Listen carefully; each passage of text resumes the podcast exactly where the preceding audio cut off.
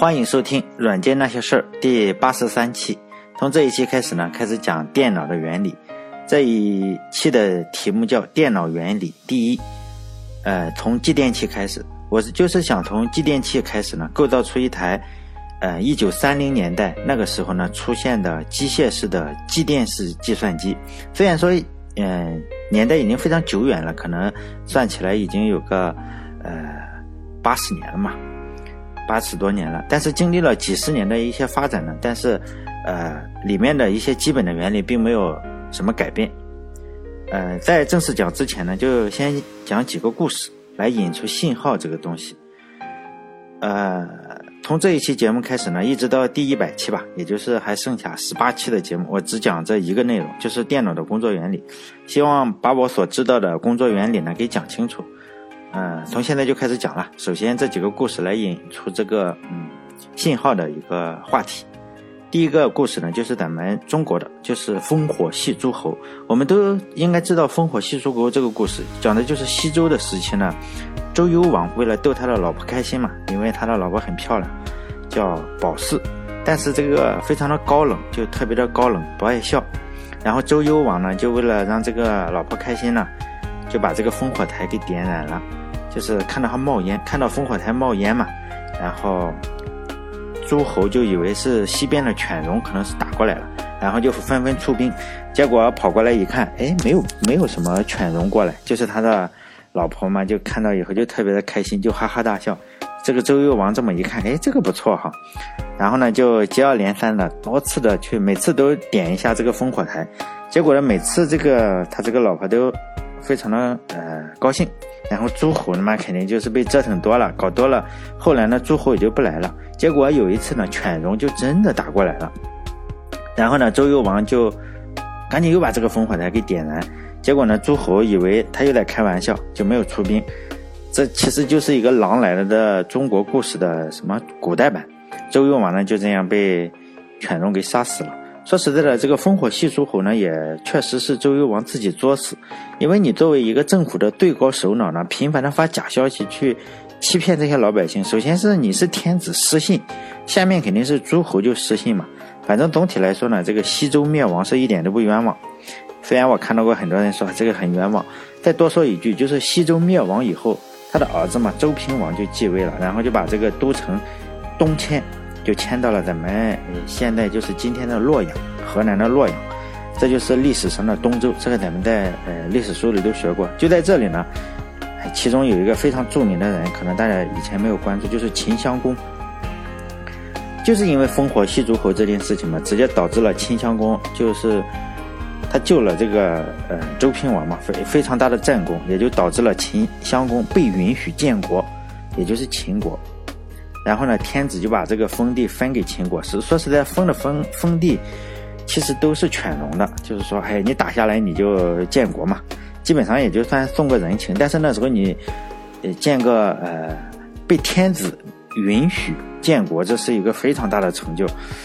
呃，以后我们再说，如果有机会的话再说。反正呢，就是这个秦国就导致了，呃，中国就统一了嘛。然后，但这个故事上是《史记》上记载的。因为铜器还有其他的历史书呢，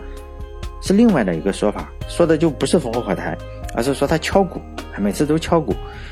嗯，因为我这个电台呢，并不追究这个历史的真伪，因为我们做这种计算机嘛，也不管，不管是烽火台也好，还是这个敲鼓也好，这里我们，呃，有一个非常重要的信息，就是古人是怎么传递信息的。咱们就说是烽火台吧，敲鼓其实是一样的，就是烽火台上面是有干草，干草的上面是有。盖了一层狼的粪便，呃，据说呀，这个狼的粪便如果一旦燃烧起来呢，会有非常大的浓烟。所以说呢，古咱们这里是有个成语吧，叫“狼烟滚滚”，还有什么“狼烟四起”，就形容有战争了嘛。当然我是没有见过，只是听说应该是真的，因为这个狼这个东西，说实在见的也少，更别说狼的粪便了。因为狼也只是在像我，只是在这个动物园里见过，倒是见过不少色狼。但是这个狼的粪便就不知道色狼的粪便怎么样。这个故事告诉我们，就是说信息你是可以通过一个媒介传递的，比如说犬戎打过来呢，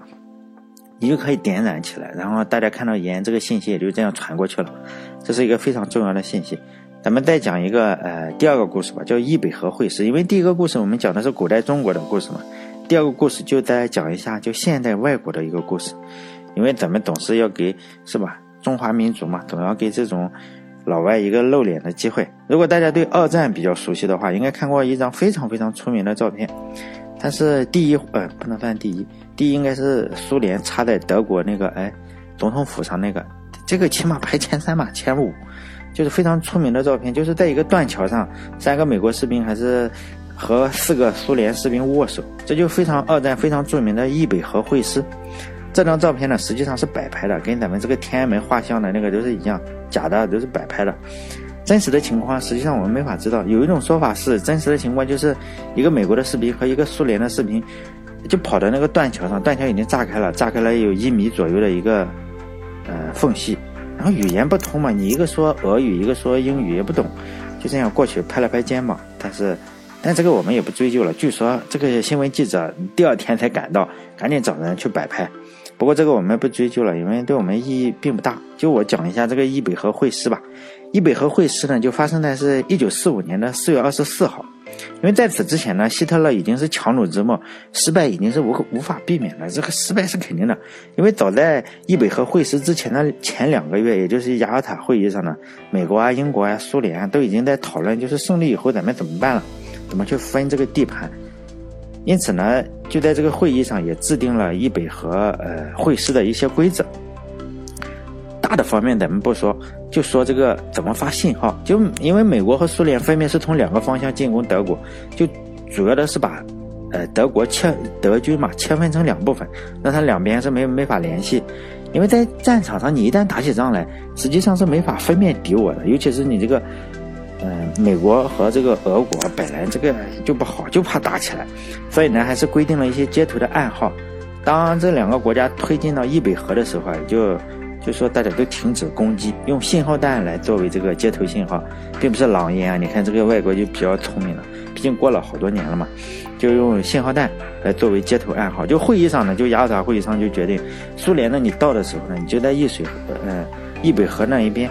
就等着放这个红色的信号弹。美国呢，你就是放绿色的信号弹，是绿色还是蓝色？假设是绿色吧。就首先推进到易北河的是苏联的乌克兰第一军，然后就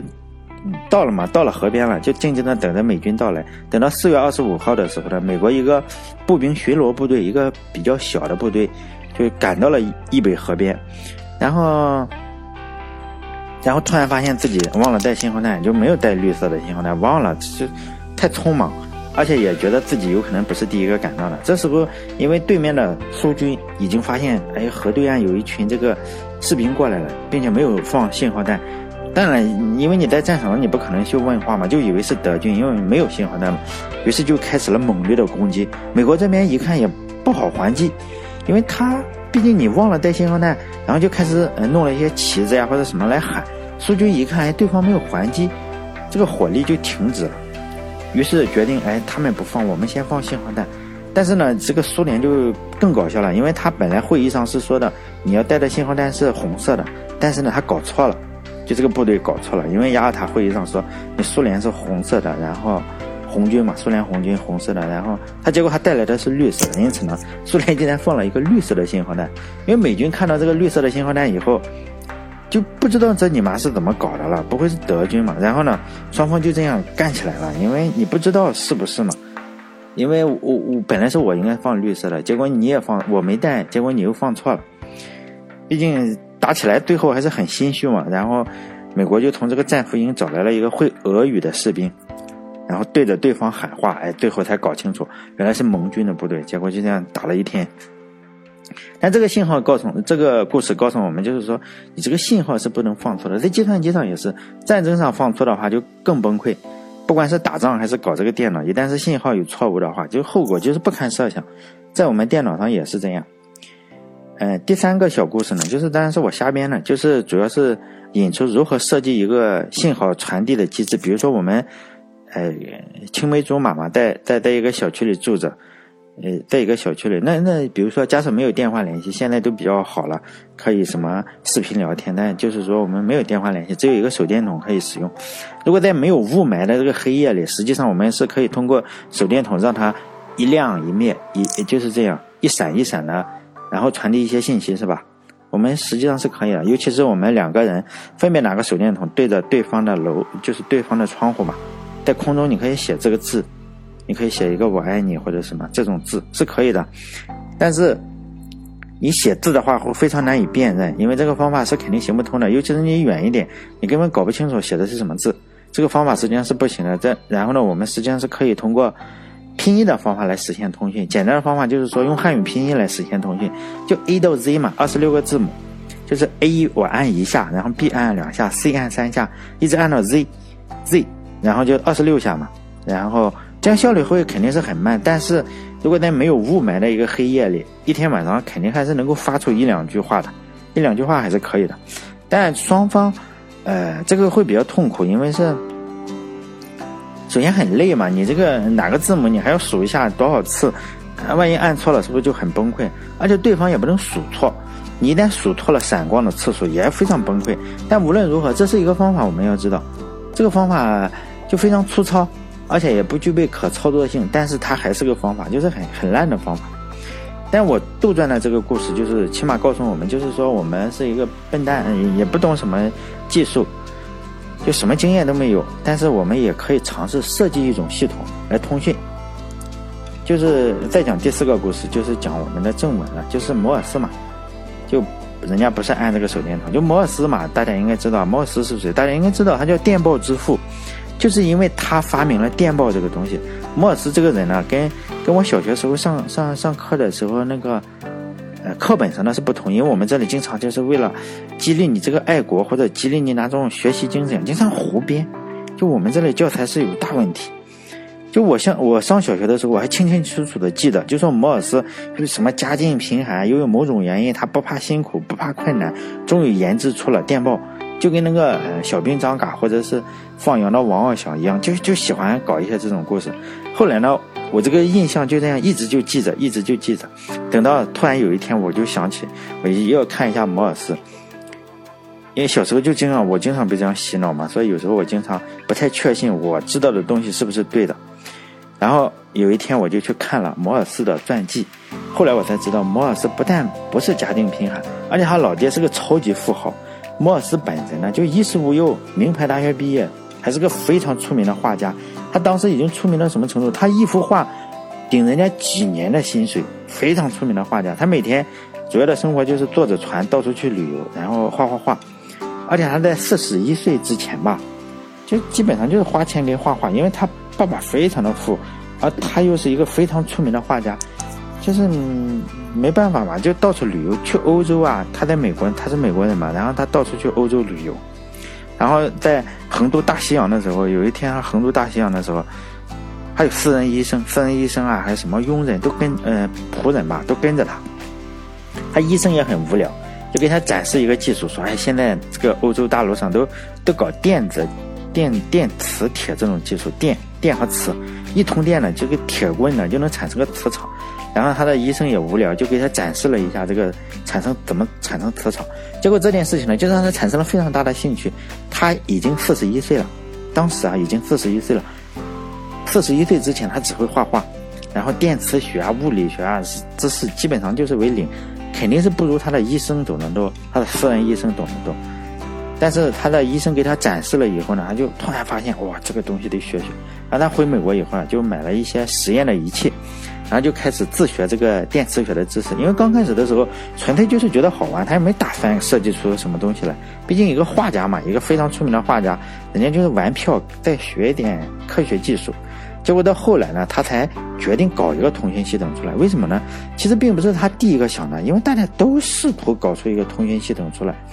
很多一批人都搞。比如说现在大家都搞嗯什么火箭啊，或者是搞那种自动驾驶的汽车，你看乐视也搞。苹果也搞，还有什么特斯拉也搞，Google 也搞，就是说大家都试图都在搞这个，这个呃，就是这个摩尔也在搞，他也试图搞一个这个呃通信系统出来。确切的说啊，电报这个东西，呃，也不能说他发明的，呃，尤其是那个编码部分是他的助手发明的。不管怎么说了，这就是个有钱的富二代。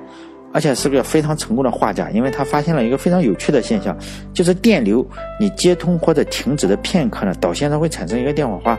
在这里我多说一句啊，大家只要有一节电池，非常希望大家就是把灯关了，晚上做一下这个实验，就一节干电池就行。你把拿一根导线把这个正负极短路，然后轻微的就会你短路的一瞬间就会产生一个小电火花，而且没事不会电着你。我经常做这个实验，小时候小时候我就发现了这个情况，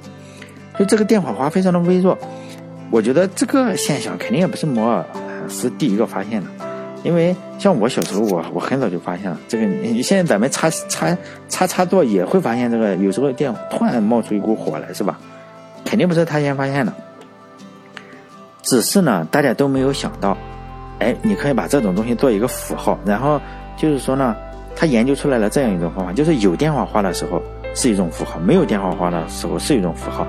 另外呢，这个时间的长短，隔着的这个时间的长短又是一种符号，因此这种三种符号组合起来，就可以表示字母和数字了。因为摩尔斯码实际上是跟咱们计算机关系并不大，主要是和电报关系非常大。有人说就是说摩尔斯码是二进制的，网上我看有很多科普科普达人经常胡诌，就说摩尔摩尔斯码是二进制的，还证明其实不是二进制，它其实有五种状态，但是这里咱们就说三种状态吧，也也可以说五种，也可以说三种。就这三种状态嘛，就是说有，嗯，有火花，没有火花，还有这个时间的长短，这根本不是二进制。然后这个摩尔斯非常兴奋，就决定继续搞下去。然后他花了非常长的时间，设计了非常非常多的编码，因为他是个画家。经过不懈的努力以后呢，他发现他搞不定这个编码。毕竟是个画家，说实在，你没有没有这个 足够的知识，你光有热情，实际上应该是搞不定。就有些事情呢，你不努力一下是发现不了自己不行的。如果有人不相信的话，你你你就是说你完全不懂摩尔斯码，你就想想你怎么去设计这个编码。反正我自己试了好几次，反 正肯定是是设计不出来。然后摩尔斯呢就去找一个能搞定这个编码的人，他的名字叫做艾尔菲德·维尔，也是个美国人，是他发明了摩尔斯码。就咱们今天所知道的这个通过点画还有中间的这个停顿，这个整个的编码叫摩尔斯码，但是并不是摩尔斯设计的，而是这个。埃尔菲德·维尔，不过这个维尔同学呢，基本上就没什么名声了。大家都知道，不知道你这个你是谁？大家都知道摩尔斯，然后这个人真正发明这个摩尔斯码的人，就永远的在历史上消失了。只有像我这种闲得蛋疼的人，我才找出来再说说他。大部分时间我也忘掉他。说实在，我我为了查这个人，我还去专门看了一下这个摩尔的传记，传记里都是写了他。其实摩尔斯码有好几种。比较出名的包括美式摩尔斯码，还有国际摩尔斯电码等等。现在如果有人现在还总有一批这个，呃，喜欢玩摩尔斯电码的人嘛。实际上这个频道，呃，频宽啊是不用申请的，就是说大家都谁都可以用。呃，它其实是跟咱们这个小孩的玩具遥控汽车这个频道都不用申请，就是说你自己随便可以去玩。如果你每分钟可以发二十个单词还是四十个单词，就可以获得一个业余无线电的证书。可能是四十个还是二十个，我忘记了。比如说，咱们只需要知道一个，就是 SOS 这个信号，你可以拿个手电筒，就是三短三长三短，就是 SOS，就是求救信号。现在很多的手机，嗯，这个手电筒的应用上就默认一个设定，就是说发送这个 SOS 信号。我们也可以看出来，就是这个摩尔斯码，这个并不是摩尔斯发明，就维尔发明了这个摩尔斯码，它实际上是你可以通过任何媒介的发出去，不只是电线。也可以通过无线电啊，也可以通过手电筒，也可以通过声音，就是相同的编码啊，发送的媒介无所谓的，就是说你可以通过，呃，声音也好，随便什么都可以。就 我再多讲一个故事，就是二战结束以后，很多军人都是会摩尔斯码的，因为你打仗的时候经常要用到这个，还有潜艇啊什么的。然后你退伍了嘛，然后两个退伍的士兵就去面试，面试的时候就有考题嘛，笔试题。然后这两个军人就通过用铅笔敲桌子的方式来作弊，就轻轻的敲桌子，然后根据声音啊，就是怎么发这个滴滴这个声音，然后呢来作弊，就是对答案嘛。结果这个没想到这个监考的人也是个退伍军人，他也通过敲桌子的方式发送摩尔斯码来警告这两位，哎，不要作弊了，你们两个这个大家都听得懂。然后他们两个就不敲了。就这个故事告诉我们，当我们想传递信息的时候，只要这个编码搞定了。我们就说摩尔斯嘛，其实很多的媒介都是可以把信息传递出去的，可以通过手电筒啊，你还可以通过敲桌子也好，或者通过电线，或者通过无线电，比如说咱们这个，嗯，无线电电报这种东西，就长征的期间，就红军的红军是有电报的，但是这个电报机坏了，这个主席就非常的开心，因为共产国际管不到他们了嘛，就没没法联系了，那个那个电报就是通过一个媒介，就是无线电来传播的。接下来再讲就是本系列啊，就是我争取讲这十八期嘛，十八期的大体的一个脉络，就是第一个呢，就是讲这个嗯巴贝奇计算机。如果大家听过我以前的音频的话，就说我做过这个巴贝奇，就是嗯人类历史上第一个程序员，里面就主要说了几个人物，其中就有一个巴贝奇。巴贝奇呢就试图用一个嗯齿轮来造计算机嘛，最后他没有做出来，最后他还是留下了一些设计图什么的，最后。最后还是做出来了。第二个呢，我就是在讲，呃，继电器，就是说，我前面刚刚提到嘛，四十一岁的这个摩尔斯就在他的医生的展示下，第一次对电和磁产生了兴趣，然后他花了很长的时间，呃，自学成才吧，成了伟大的工程师。这就是咱们洗脑怎么说了？其实呢，他有一个非常著名的师傅，就是美国的电磁学家亨利。我们初中如果学过初中电学的话，一定知道这个人亨利。这个单电磁电感的这个单位啊，就是这个人的名字，就亨利。在美国，他被认为是富兰克林以后最伟大的科学家之一嘛。摩尔斯就是他，呃，他的学生。前面我提到过，摩尔斯家族实际上非常厉害。他爸爸是学术界以及宗教界的牛人，具体牛到什么程度？大概相当于中科院院长，至少是院士这个地步。他爸爸是美国的地理学之父，在学术界啊还是宗教界有不可忽视的影响力了。所以说呢，摩尔斯能拜这个亨利为师，也是靠他老爸的关系。摩尔斯本人就是耶鲁大学毕业的。摩尔斯发明这个电报呢，有一个非常大的推动力，就是这个电感的牛人，就亨利。电感其实呃以后我还要说，所以我在这里提一点，就是说是电流每秒就是变化一安培，然后才会产生一伏特的。感应电动势电路中啊，这个电感嗯就定义为一亨一亨利，这个我们都说了，以后再说法拉第啊，因为后来讲电磁的话还是要讲，我希望大家能了解电容啊，就是电容的单位是法拉第，就是纪念那个法拉第那个人，这个在这里我就还是要还是要讲一下，因为要用到继电器嘛，我希望大家能够了解一下初嗯初中物理的知识。就是说，在这里我讲的继电器呢，是最古老的那种继电器，就是电磁继电器。可能有同学说，哎，继电器太多了，现在有固态的继电器啊，有磁簧继电器，还有热敏继电器。这继电器太先进，我们不说。在这里我说的继电器啊，就是最早的那种继电器，就初中物理上的那种继电器，就一个铁棍，然后一个线圈，一块电池，哎，再加一个小小的弹簧片，就这种最简单的继电器。使用这种最简单的继电器呢，呃。使用一个或者两个弹簧，然后再加上几个弹簧片，我们就可以构造出我需要的各种逻辑门。然后使用这种逻辑门呢，再使用逻辑门构造我需要的一个半加器。最后我会弄出加法器来。可能有同学就是说，我们为什么要从继电器开始造呢？可能有同学就会疑问，为什么用这么落后的设备来制造计算机呢？现在都是用晶体管式的。如果大家对计算机，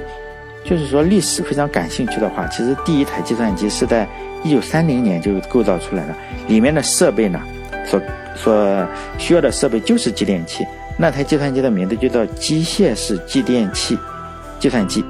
就机械式的。这台计算机是通过继电器里的那个弹簧片，你是接通啊还是断开来表示二进制的零和一。后来由于你这个继电器的性能实际上是不能保障的，因为里面就是一个弹簧片，弹簧片这种东西，你想你弹多了，根本就它就失灵了。也就失效了，而且你用的能量也太多，就是你要用很大的电能驱动那么多继电器，因为继电器中的这个弹簧片，我们也知道你这个弹的速度是不够快的，最快的弹簧片可能需要一百分之一秒才能改变一下状态，而且这个弹簧片不可靠，你弹多了它就不不不工作了，因此实际上并没有大规模的应用，但这个呃是德国科学家一个叫朱塞的。他的就是用这种非常简单的，用个铁棍，用个线圈，用个弹簧片，就制造出了一台全自动的计算机。速度肯定是不快，但是已经具有现代计算机的特征了。比如说，它可以计算浮点数啊、二进制啊。呃，后来呢，大家采用电子管，就是说代替了这个继电器，后来又用晶体管代替了电子管。但是呢，基本的原理实际上并没有发生什么太大的改变。今天我们使用的晶体管计算机呢，速度当然更快啊，能耗更低，也更便宜。但是里面的工作原理和一九三零年的那台计算机啊，没有本质上的区别。今天，比如说我们要弄一个加法器的话，八位的加法器需要多少？一百四十四个晶体管。同样的，当年构造一个八位的加法器呢，也是需要一百四十四个继电器。只是现在科技发展了，比如说你这个集成电路非常突飞猛进啊，一百四十四个晶体管，尤其是现在有这个英特尔的十纳米的一个工艺，一百四十四个晶体管很可能你用电子显微镜才能看清楚，但是你如果用继电器的话，一百四十四个继电器很可能就是那么大一个坨。但是呢，我们要知道里面的原理是一模一样的。因为时间又要到了，又要到三十分钟了，所以下一次呢，我就是开始讲继电器的工作原理，如何用一个铁棍、一根导线、一个电源，我们先构造出，呃，再加一个弹簧面，先构造出一个继电器出来，然后再用继电器构造出各种逻辑门，呃，就是从零开始嘛，看看讲十八期最后能讲到什么样。因为我起码在红石电路上，我就搞出来了一个计算机，就是完全用这种非常初级的东西。希望我能给大家讲清楚。好了，谢谢大家收听。